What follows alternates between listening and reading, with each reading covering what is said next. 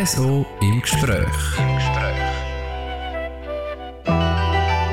Am Mikrofon der Patrick Ulber und für das heutige Gespräch bin ich auf die Lenzer Heide gefahren in die Biathlon Arena. Dort getroffen habe ich Celina Gasparin, die Engadiner Biathletin, die im März letztes Jahr zurückgetreten ist.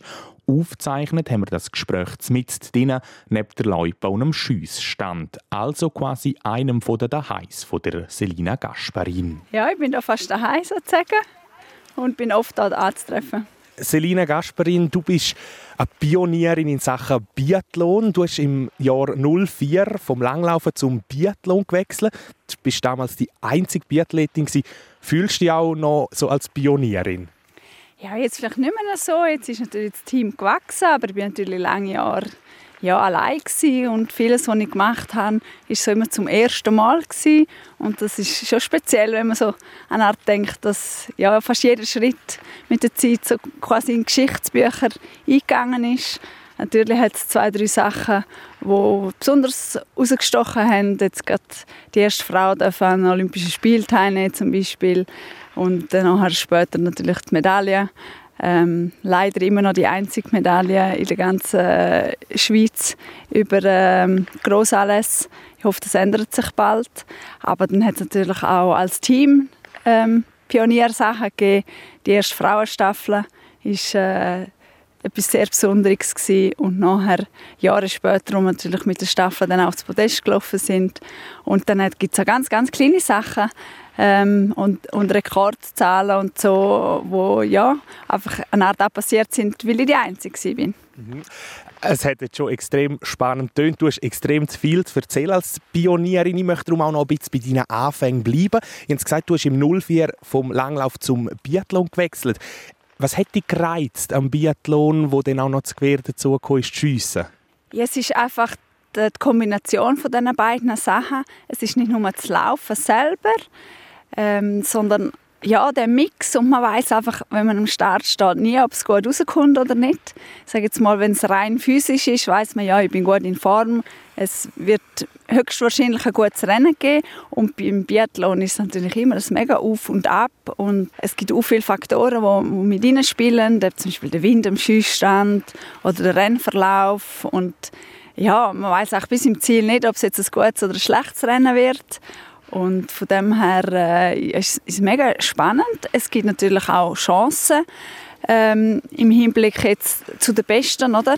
Wenn, es jetzt nur physisch ist, dann wenn man vielleicht äh, keine Ahnung einen VO2 Max hat, der einfach ein bisschen tiefer ist als bei anderen, dann hat man einfach schon einen schlechten Motor und ist quasi chancenlos. Ich glaube, das Phänomen haben wir jetzt im Langlauf gesehen, wo einfach der Norweger dermaßen besser trainiert sind, dass einfach vorne weg sind.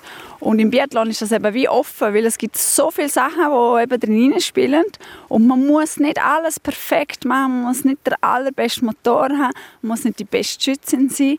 Es geht wirklich darum, das Ganze optimal zu kombinieren und wenn das dann eben aufgeht, ist man vorne dabei. Und es ist einfach auch von der Atmosphäre unter den Athleten mega lässig, weil es ist niemand so voll abgehoben weil jeder weiß, ähm, okay, ich bin vielleicht heute gut gewesen, aber beim nächsten Rennen kann es wieder voll in die Hose gehen. Und so ist einfach auch die Wertschätzung und der Respekt unter den Athleten sehr schön und freundschaftlich. Und das hat mir auch sehr gut gefallen. Wie war denn das auch, gewesen, wo du damals gewechselt hast? Wie bist du überhaupt zum Biathlon gekommen? Du bist ja die Erste. Gewesen. Eigentlich war es mega ein Zufall. Ich habe Biathlon so gar nicht kennt. Ich war Langläuferin und habe nach der Matura mich entschieden, um auf Norwegen zu studieren. Bin zu dem Zeitpunkt in der Langlauf-Junioren-Nationalmannschaft und als ich dann oben schon studieren war, bin, ist so die Zeit, wo es hat vom Verband, äh, wer studiert, wird nicht, nicht mehr unterstützt, weil das ist eine Art, wie wenn man nicht alles auf Karte Sport setzt. Und dann habe ich mich immer entscheiden, okay, komme ich zurück aber da hat es mir auch so gut gefallen und es ist, das Studium war optimal ausgerichtet für den Sport. Und dann bin ich oben ähm, weiter im Studium und in einer Trainingsgruppe und bin sozusagen aus dem Kader rausgefallen. Und bin dann in der Sommerferien mit dem Regionalverband äh, in ein Trainingslager gegangen. Per Zufall auf Andermatt. Per Zufall haben wir einen Biathlon-Schnuppertag gemacht, den ich mega lässig gefunden habe. Und wo die vom Biathlon natürlich gesehen haben, oh, es ist eine Frau, die noch Freude daran hat, ähm, haben sie natürlich sehr viel Werbung gemacht, dass sie zu ihnen kommen und es ist eigentlich dann so abgelaufen, dass sie mir sofort angeboten haben, zum Wochenende darauf ein Trainingswochenende mit der Mannschaft zu machen. Und ich bin dann eigentlich offen und spontan und gesagt, ja mal gut, komme ich, lässig. Und als ich dort an das Wochenende gegangen bin, dann habe ich das Gewehr vom Militär leihweise gekriegt und ja, bin eigentlich plötzlich so von 0 zu 100 bei Athletin gewesen und habe dann gefunden, ja, ich probiere es einfach mal.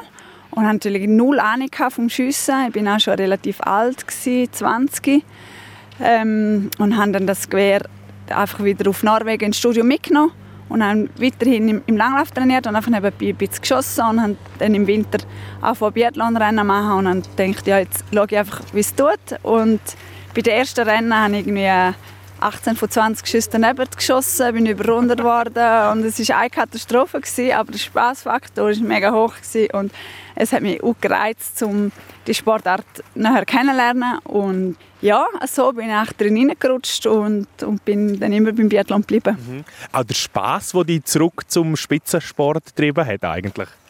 Ja, so Langlauf hat mir auch immer auch Spaß gemacht, also, aber das ist dann wie etwas Neues gewesen.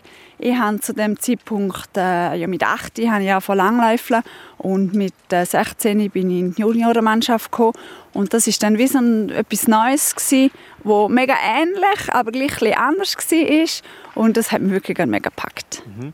Haben wir uns vorher angesprochen, du bist die Erste gewesen.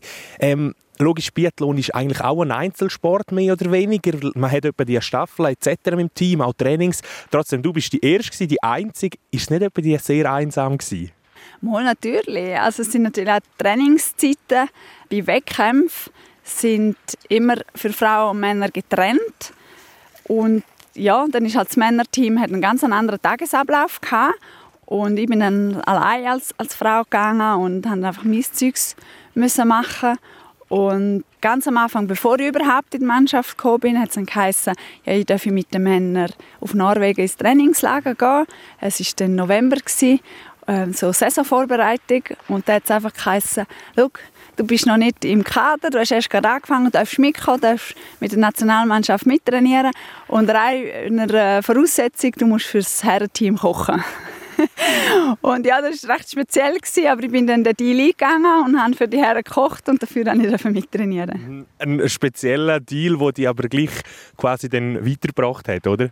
Ja, ich habe natürlich dann gerade sehen, wie sie trainieren und einiges können abschauen und ja, haben dann eben auch die ersten Wettkämpfe können bestreiten und das ist das letzte Jahr Junior gewesen. und dann habe ich mich dann auf Ende Saison noch für die Junior-Weltmeisterschaft qualifizieren und dann bin ich so in, ins Team gerutscht. Du hast gesagt, du hast dich dann noch für die Junioren-Weltmeisterschaften qualifiziert. Wie war das gewesen, so das erste Mal dabei sein in einem Sport, der eigentlich auch für dich noch neu war? Junioren-WM ist immer mega spannend, weil da sieht man alle anderen Athletinnen und Athleten von anderen Nationen und das ist der Saisonhöhepunkt. Es ist mega cool. Und wir sind mit den Deutschen im Hotel gewesen. und von der Sprache her natürlich einfach gewesen, um sich austauschen und, und ja, mal nachfragen, was sie so machen. Und es ist mega spannend gewesen. Wie sie abgeschnitten hat, das wissen sie nicht mehr genau, sagt Celina Gasparin, mein heutiger Gast im RSO im Gespräch. Sie ist die Pionierin im Biathlon. Lang war sie nämlich allein, die heute 39-Jährige, bis dann ihre Schwester Elisa dazu gestoßen sei. Ja, genau. Sie mussten warten, dass die Schwester anwächst. Sie ist jetzt halt eher ein kleines Mädchen. Es hat immer lustig ausgesehen mit dem grossen Gewehr, als sie gelaufen ist. Und ähm, ja, man hat echt gewartet, bis sie einigermaßen einsatzfähig ist, um ins Weltcup-Team zu kommen. Und ich mag mich erinnern, dass sie mal Ende Saison auf Oslo hat dürfen, an einen Weltcup.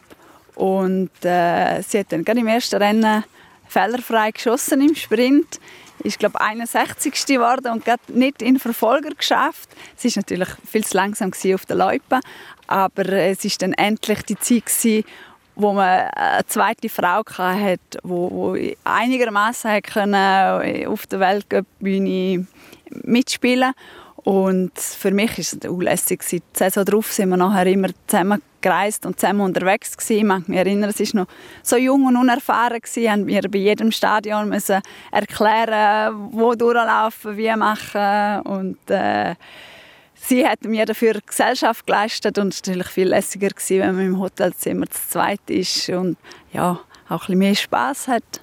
Mhm. Du hast aber definitiv die Aufgabe der grossen Schwester übernommen.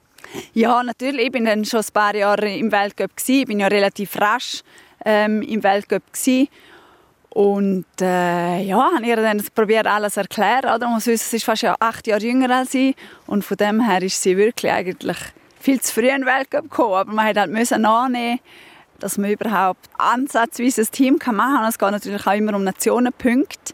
Ähm, man kann sich das so vorstellen, dass die hinteren Nationen, die schiessen dann immer so auf den unteren Schüssstand auf dem, auf dem Schüssstand. Also das heißt, es sind 30 Stände und wir sind so auf 26 oder so gewesen. Und nachher, es geht immer so in fünf Schritten nachher vorwärts. Und wenn wir zu zweit sind, die punktet haben, sind dann langsam so ein bisschen. Und äh, ich mag mich erinnern, wo wir dann äh, Jahre später auf dem Eis können als Nation einschiessen Das ist dann schon ein anderes Feeling, weil es ist so ein Statussache, oder wenn man vorne oder oben am Schießstand kann schiessen. Du hast gesagt, können auf dem Eis einschiessen, aber natürlich das Team hat noch weiter müssen wachsen. Äh, deine zweite Schwester, die Aite, ist auch noch dazugekommen. Dann sind wir nachher ein Team noch mit der Lena Hecki und der Irene Gadurisch. Wie war das so ihr als drei Schwestern mit zwei, die nicht vor Familie sind? Ja, ich glaube, wir hatten so ein gutes Team, gehabt, dass wir praktisch gefühlt alle wie eine Familie sind. Wir haben auch immer probiert, ähm, das Zimmer zum Beispiel, dass man mit immer anderen das Zimmer teilt, dass es nicht so ähm, nur zwei oder drei Grüppel in dem Fall gibt. So. Ich glaube, das ist uns recht gut gelungen. Und ja, es, es ist eine mega spannende Zeit gewesen. Also es sind zehn Jahre vergangen, bis wir auf dem Schießstand 1 haben können schiessen und ähm, nachher eben auch mit der Staffel die Erfolg feiern. Und es ist auch viel passiert in dieser Zeit, natürlich. Der Sport hat sich weiterentwickelt, wir haben uns weiterentwickelt, sind älter und, und stärker geworden, erfahrener. Und ähm, ja, ich sehe das als mega spannende Zeit. Und natürlich hat es ähm, mehr Athletinnen gebraucht. Das hat noch zwei, drei andere gehabt, die sporadisch dabei sind und wieder nicht mehr. Aber das braucht es natürlich auch über den Sommer durch. Wenn man als Gruppe kann trainieren und sich so ein bisschen pushen kann, bringt das natürlich viel. Zu dieser Zeit vom, von deinen Anfängen bis zu dem, wo wir jetzt geredet haben, mit dem Team, das gewachsen ist, sind rund zehn Jahre vergangen. Und nach diesen zehn Jahren oder nach diesen knapp zehn Jahren hast du auch deine grössten Erfolge können feiern. Du hast äh, zwei im Dezember 2013 hast du zweimal einen Weltcup-Sieg geholt, im Jahr darauf, im 14. den Olympia Zweite. Wie schaust du jetzt so zurück auf diesen Erfolg? Ja, ist natürlich cool. Es ist der Lohn für die ganze Arbeit. Das war eine super Saison gewesen, natürlich mit der Olympiamedaille. Es hat auch viel gebracht, auch für das ganze Team. Es ist darum gegangen, dass man Biathlon in der Schweiz mehr wahrgenommen hat und auch mehr Fördergelder gesprochen worden sind. Es war dann ein speziell, weil ich eine Babypause gemacht habe über ein Jahr. Also quasi die Voraussetzungen waren top, aber ich bin dann für ein Jahr aus dem Team draußen. Und deshalb hat dann aber auch den jungen Mädchen eine Chance gegeben, oder, um selber mal vorne stehen und, und das Team neu organisieren. Und so bin ich nachher nach der Babypause zurückgekommen und wir sind dann wieder als komplettes Team weiter in die nächste Saison gegangen. Mhm. Wie war das vielleicht auch für die anderen, wo denn du als die erfahrenigst weggefallen bist für die Babypause? Haben sie sich in dieser Zeit auch, hast du das gemerkt, haben sie sich speziell weiterentwickelt, weil sie auch mehr Verantwortung vielleicht haben übernehmen ja, natürlich. Es ist sowieso ein Alter, wo man sich sehr schnell weiterentwickelt. Aber ja, sie müssen Staffeln laufen ohne mich. Sie haben ja auch Medienaufmerksamkeit oder was auch immer. Sie sind einfach mal vorne stehen, ohne ähm, mich. Oder wenn man jemanden hat, der Medaille hat, dann steht man selber vielleicht ein bisschen im Schatten. Und äh, wenn die dann plötzlich weg ist, dann muss man selber mal schauen, wie es ist. Und es hat wie alles im Leben immer Vor- und Nachteile. Und es war einfach eine neue Situation gewesen und sie sind sicher daran gewachsen. Und ja, als ich nachher zurückgekommen bin, haben sie aber auch sehr akzeptiert, dass ich oft eine Extrawurst hatte. Natürlich, mit einem Kind ist nicht immer alles gleich. Aber es hat eigentlich sehr gut funktioniert. Die Akzeptanz war da. Man muss sich vorstellen, ich bin zum Altersschnitt der Mannschaft zehn Jahre älter. Mhm. Und von dem her ist quasi ja, das wie gegeben, dass ich ganz an einem anderen Ort im Leben stehe auch und eben mit einem Kind sowieso. Und ich habe dann immer probiert, mich so gut wie möglich ins Team zu integrieren und auch viel Training mit dem Team zu machen, obwohl ich natürlich von der ganzen Planung her einen eigenen Plan hatte. Ich möchte noch mal kurz auf deine Erfolge sprechen. Habe es vorher gesagt, zwei Weltcup-Siege, Olympiasilber und etliche Schweizer Meistertitel in deinem Palmares. Was ist jetzt so für dich persönlich dein grösster Erfolg in deiner Karriere? Ja, wenn man so Auszeichnungen kriegt, äh, gewinnt, Medaillen, ist das äh, schon riesig. Aber für mich persönlich gibt es natürlich auch ganz andere Erfolgserlebnisse, wo man vielleicht äh, ja, eben nicht, nicht etwas um den Hals gehängt kriegt. Was speziell war, ist sicher äh, der Podestplatz nach dem ersten Kind und auch der Podestplatz nach dem zweiten Kind. Das ist sehr schwierig, nach einer Schwangerschaft wieder zurück in den Spitzensport zu kommen. Und äh, für mich ist das natürlich ein mega Triumph gewesen, das wieder zurück an die Weltspitze zu schaffen. Und ähm, ja, also es gibt auch einfach coole Rennen, wo man sagt, ja, ich habe jetzt ähm, besonders hart ähm, müssen kämpfen und schaffen, weil man vielleicht aus einer schlechteren Ausgangslage oder aus einem äh, Krankheit, Verletzung und irgendeine Situation, was vielleicht nicht so gut gegangen ist, wo man eine schwierige Zeit hat und dann kommt aus dem aus ein gutes Resultat und das ist dann für einen persönlich eigentlich ganz so viel wert, wie wenn alles gut läuft und dann ist man einfach zuvorderst. Und äh, ich habe eigentlich ja jeden persönlichen Erfolg mega genossen und äh, habe auch immer wieder Motivation daraus geschöpft, um wieder weiterzumachen. Erzählt uns Celina Gasparin, die Biathletin, die im Frühling letztes Jahr ihren Rücktritt vom Spitzensport gegeben hat und heute zu Gast ist bei uns im RSO im Gespräch. Aufgezeichnet haben wir das Gespräch in der Biathlon Arena auf der Lenzer Heide, mitten neben der Loipe und dem Schiessstand. Das sei auch ein wichtiger Ort in ihrer Karriere gewesen. Ja, erst später in der Karriere. Ich habe natürlich am Anfang hat es das noch nicht gegeben und ich bin in Engadin gewohnt und dort äh, ja, ich natürlich schauen, wo kann ich schiessen. Ähm, wir haben dann mehrere Schiessstände aufgebaut. Also Schiessstände ist ein übertrieben. Es hat nämlich ein bis vier Scheiben, so ähm, manuelle, die man mit einem Schnürli dann können aufziehen nachdem man geschossen hat. Ich hatte äh, in, in Pontresina ein paar Scheiben, gehabt, im Winter in St. Moritz bei der Schanze. Wir haben in Schanf beim Militärareal.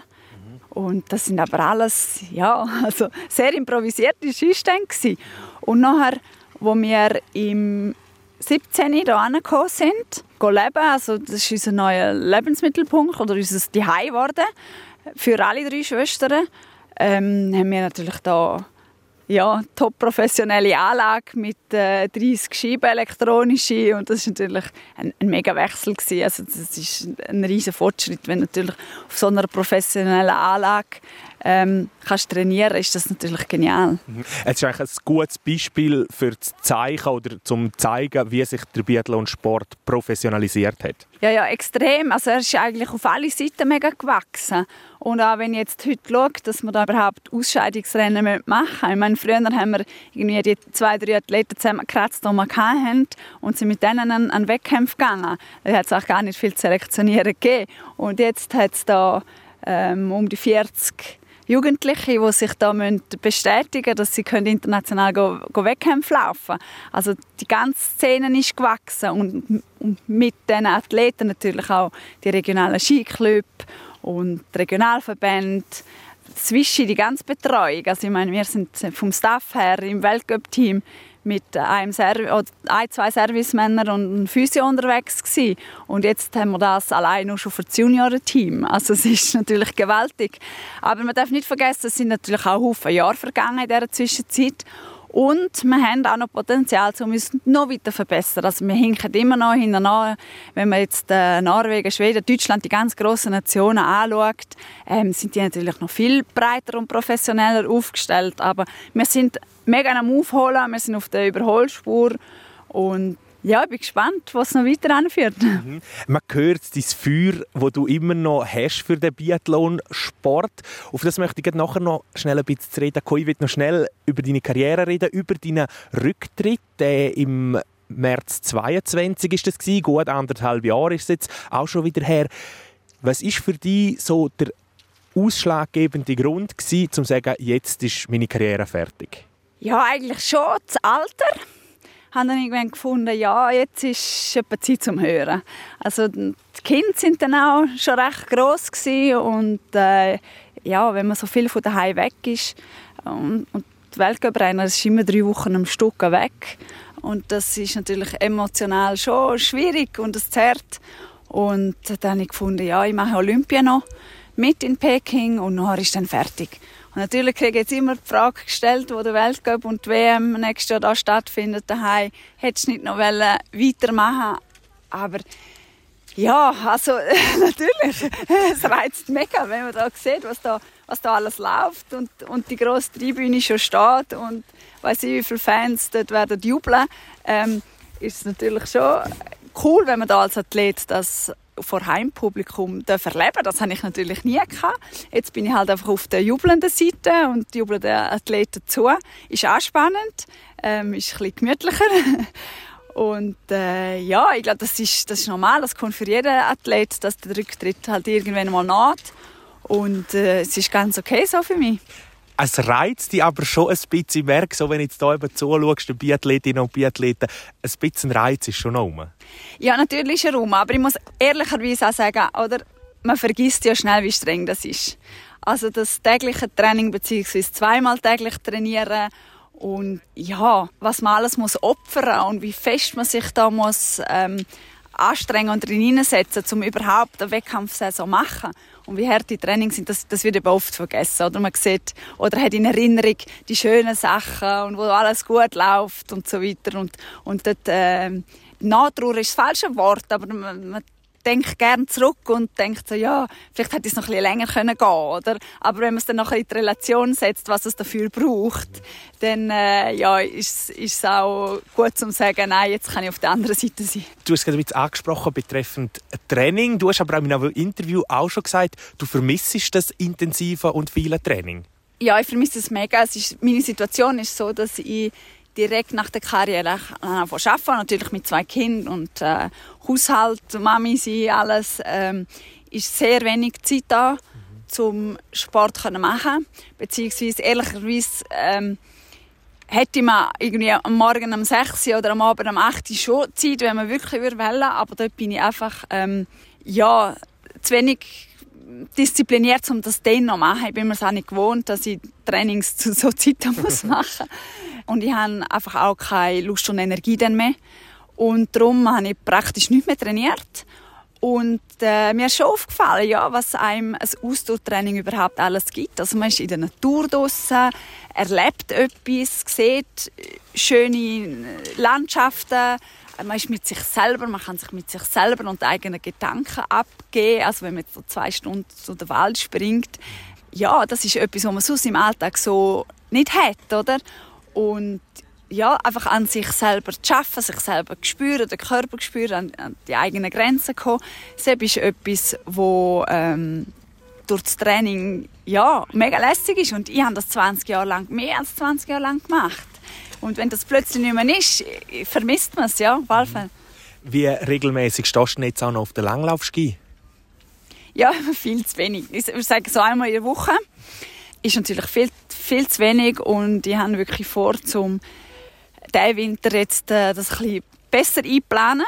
Ich habe nämlich gesagt, ich möchte Engadin Skimarathon mit. Mhm. Und äh, ja, jetzt sind noch etwa drei Monate dran und das, das langt hoffentlich, um eine Form aufzubauen, aber äh, von nichts kommt nichts. Also ein bisschen auf die Ski werde ich schon müssen. Mhm. Ich glaube, das wird für dich ein Klacks, nachdem dass du zweimal Mama geworden bist während deiner Aktivkarriere. Ähm, Selina, jetzt möchte ich gleich noch ein bisschen auf deine Zukunft sprechen kommen. Ähm, man merkt eben, dein Feuer für, das Biathlon, für den Biathlon, das brennt immer noch extrem fest. Ist das auch ein Grund gewesen, dass du gesagt hast, du lässt ab Februar 24 schaffst Vollzeit bei Swiss Ski? Ja, das hat sich jetzt eigentlich so ergeben, dass ich die Möglichkeit habe, als Cheftrainerin im Nachwuchs zu arbeiten. Und es reizt mich natürlich mega. Ich habe da ein paar Sachen im Kopf, die ich gerne umsetzen will. Ich muss natürlich auch noch völlig in die neue Situation hineinfinden. Ähm, ist ja viel her, dass ich Nachwuchsathletin war. Aber ähm, ich glaube, das ganze Wissen und Erfahrung. Ich weiß, wie es ähm, im Elitebereich ist und habe ja den ganzen Weg auch gemacht. Und ich hoffe, dass ich ja, ein paar Sachen kann, ähm, positiv reinbringen, dass einfach die äh, Nachwuchsathleten die Chance haben, um sich weiterzuentwickeln, um, um selber auch als Persönlichkeit wachsen, zum Freude haben am Sport. Und ja, zum die Sportart wie, wie weiterentwickeln. Du hast eben gesagt, du bist Nachwuchsverantwortliche, Nachwuchschefin. Kannst du vielleicht auch sagen, was ist so eine von deinen Hauptaufgaben? Das Aufgabengebiet ist mega gross. Man muss sich das so vorstellen, dass genau in der äh, pubertären Phase vom Nachwuchs sehr viel aufeinander kommt. Also man hat die Eltern, die zum Teil noch sehr präsent sind. Man ist in einer Ausbildung, sei es in einem Sportgymnasium oder in einer Lehre. Man hat vielleicht einen Clubtrainer, einen Regionalverbandstrainer, einen Zwischentrainer, wenn man im Kader ist. Und man fährt auch mehr Wettkämpfe laufen, auch international. Es kommen viele Reisetage dazu. Und so die Gesamtbelastung ist mega komplex. Gerade so für einen Körper, der sich noch am entwickeln ist oder sich auch noch verändert. Und dort geht es einfach um, um das ganze Zusammenspiel. Und äh, ja, die Herausforderung wird sicher sein, um dort ja, alle zusammenzubringen, dass alle vom Gleichen reden und, und quasi am gleichen Strang in die gleiche Richtung ziehen. Also, dass es einfach für die Athleten optimal ist, weil es ist eine, eine mega schwierige Zeit, wo sie extrem viel unter einen Hut bringen müssen. Und ich hoffe, dass man das mit guter Kommunikation einfach ähm, offen auf die anstehenden Probleme eingehen können und die lösen mhm. Also wirklich auch der Juniorenbereich zu professionalisieren, ist das Ziel von dir? Ja, natürlich einfach gute Voraussetzungen schaffen, oder? Ähm, auch sich einfach mal überlegen, was, was muss so ein Juniorenläufer machen, oder? Was ist das Ziel? Wenn das Ziel ist, dass der mit 25, 30 an die Weltspitze kommt, das ist die Realität, oder? Im Ausdauersport ist man relativ spät erst auf seinem besten Level. Dann äh, weiß man, hat man noch locker zehn Jahre vor sich, oder? Und ähm, dann ist es eben vielleicht nicht so wichtig, was jetzt am nächsten Wochenende genau für einen Wettkampf ist, sondern man muss den ganzen Prozess anschauen, wie man sich halt stetig kann weiterentwickeln kann, dass man am Schluss auch zuoberst vom Treppli steht. Das sagt Selina Gasperin, Pionierin in Sachen Biathlon. Wir kommen schon bald zum Schluss von dem heutigen RSO im Gespräch. Jetzt möchte ich von dir noch wissen, wie schaust du so führen? Wie schaust du in die Zukunft vom Biathlonsport? Ich meine, du hast es von null auf miterlebt. Ähm, jetzt sind wir 20 Jahre später fast. Wie siehst du die Zukunft des Biathlon? Die Zukunft ist sehr vielversprechend. Also, das sind verschiedene Sachen. Auch, dass wir jetzt da die Grossanlässe haben, ist natürlich eine mega Motivation für die Athleten selber. Vielleicht auch für Kinder, die die Sportart jetzt mal live miterleben können, dass sie sich entscheiden zum Biathlon machen. Es wächst eben in allen Richtungen, es wird überall professioneller und man sieht einfach, dass wir erfreulicherweise im Weltcup jetzt mehrere Athleten haben, die Top-Resultate machen können. Es gibt nicht jedes Wochenende ein Podest, aber es ist sehr positiv zu wissen, dass quasi der Druck auf einen Haufen Schultern verteilt ist und ähm, es wäre jetzt wie die schlechtere Ausgangslage, wenn wir einen Athlet oder eine Athletin hätten, die alles gewinnt, aber hinten ist nichts mehr. Und so, ähm, natürlich haben wir schon noch Jahrgänge, die sehr schwach besetzt sind, aber so im Ganzen haben wir auch, wenn ich jetzt da schaue, wie viele äh, Jugendliche das recht professionell schon machen, ich glaube, äh, gute Aussichten für äh, konstant gute Resultate vorne in Zukunft. Und das eine ergibt eben wie das andere. Wenn man, wenn man gute Athleten hat und Chancen, dann können auch die Fans gut Rennen schauen, weil dann ist es natürlich mhm. spannend. Und äh, dann wird es auch im Fernsehen spannender zum Anschauen. Und äh, das generiert wieder mehr Sponsoren und das gibt wieder mehr Möglichkeiten, um sich besser aufzustellen. Und das ist quasi wie so ein Schneeball, wo, wenn er mal im Schnee rollt und größer wird, dann, dann wächst er halt und das ist mega cool. Und ich hoffe, der Schneeball nimmt Fahrt auf und haltet nie mehr mhm. ähm, Ein Schneeball, wo du von null auf eben miterlebt hast. Jetzt als allerletzte Frage möchte ich von dir noch wissen, was wünschst du dir denn für die Zukunft vom Biathlonsport? Ja, ich wünsche mir, dass Biathlon ähm, als Sport sehr positiv wahrgenommen wird, dass man sich daran erfreuen kann, egal ob man jetzt Fan, Staffmitglied oder Athlet ist, dass es jedem etwas Positives gibt und ähm, ja, dass es eigentlich vom Leben nicht mehr wegzudenken ist, sondern dass man sich immer freut, wenn man Biathlon kann machen oder schauen kann. Das sagt Celina Gasperin, zurückgetretene Biathletin im Jahr 2012, Pionierin im Biathletin. Danke dir vielmals für die Zeit. Danke auch. RSO im Gespräch. Wer das Gespräch mit der Selina Gasparin oder auch alle anderen RSO im Gespräch nochmal möchte nachlesen, kann das machen auf rso.ch oder einfach dort, wo ihr eure Podcasts loset. Am Mikrofon sagt Danke fürs Zuhören, der Patrick Ulber.